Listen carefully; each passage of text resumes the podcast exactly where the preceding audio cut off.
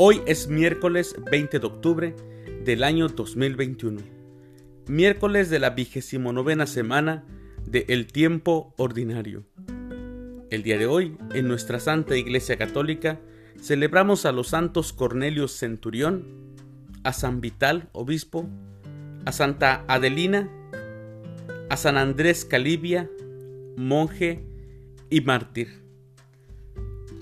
Las lecturas para la Santa Misa del día de hoy son, primer lectura, de la carta del apóstol San Pablo a los Romanos, capítulo 6, versículos del 12 al 18. El Salmo responsorial del Salmo 123. El Señor es nuestra ayuda. Aclamación antes del Evangelio. Estén preparados porque no saben a qué hora va a venir el Hijo del Hombre. Aleluya, aleluya. El Evangelio es de San Lucas. Del Santo Evangelio según San Lucas, capítulo 12, versículos del 39 al 48. En aquel tiempo Jesús dijo a sus discípulos, Fíjense en esto si un padre de familia supiera a qué hora va a venir el ladrón, estaría vigilando y no dejaría que se le metiera por un boquete en su casa. Pues también ustedes estén preparados, porque a la hora en que menos lo piensen, vendrá el Hijo del Hombre.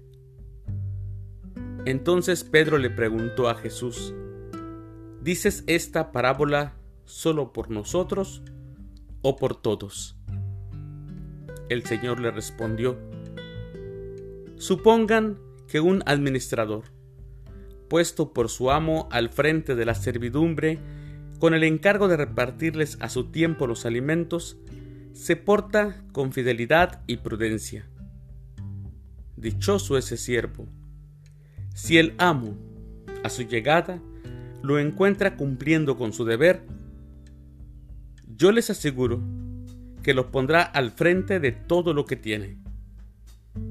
Pero si ese siervo piensa, mi amo tardará en llegar, y empieza a maltratar a los otros siervos y siervas, a comer, a beber y a embriagarse, el día menos pensado y a la hora más inesperada, llegará su amo y lo castigará severamente y lo hará correr la misma suerte de los desleales.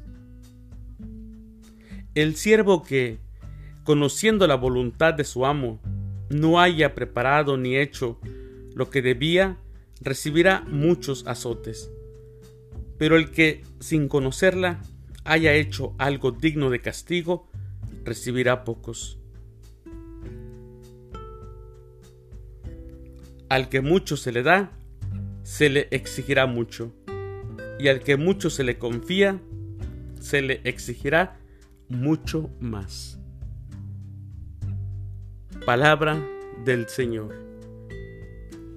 Gloria a ti, Señor Jesús. Algunos cristianos se comportan como malos administradores. Maltratan a los demás, comen, beben, se embriagan y realizan otras tantas cosas pensando que el Señor no se da cuenta, o tardará en llegar, o lo que es peor, que justifica sus conductas.